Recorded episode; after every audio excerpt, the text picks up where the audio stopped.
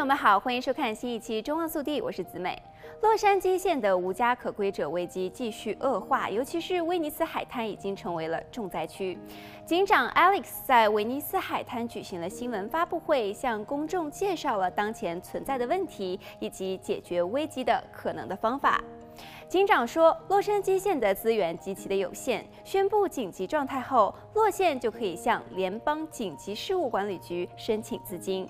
COVID-19 大流行以来，禁止在威尼斯海滩上扎营的洛杉矶城市法规被取消了，结果这个闻名世界的海滨小镇就被帐篷、垃圾、针头、毒品和越来越多的游民所淹没。威尼斯海滩现在犯罪率增加、卫生设施匮乏和企业生存困难的问题都非常的严重。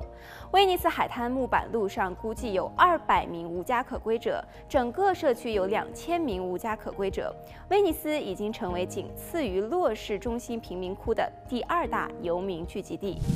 另外，洛杉矶的旅游业也深受无家可归者危机的影响。全国的无家可归者的目的地就在这里，他们来到洛杉矶县，尤其是威尼斯、好莱坞、Alvarez Street 等旅游景点。现在因为游民的问题，有旅游公司和外国领地将洛杉矶标记为不可去的地方。根据洛杉矶无家可归者服务管理局 （LAHSA） 的数据，洛县的无家可归者人数在2020年增加了百分之十二点七，当地的重罪逮捕率上升了百分之六十八，轻罪逮捕率上升了百分之三百五十五。不过，这些人通常都会被抓当天就释放。洛杉矶平均每年在无家可归服务上花费近十亿美元，今年眼看着要超过二十亿美元，因为现在才过了半年，年复一年，问题越滚越大。另外，现在已经形成了无家可归的产业链，那些所谓的非营利组织都在利用游民制造利益。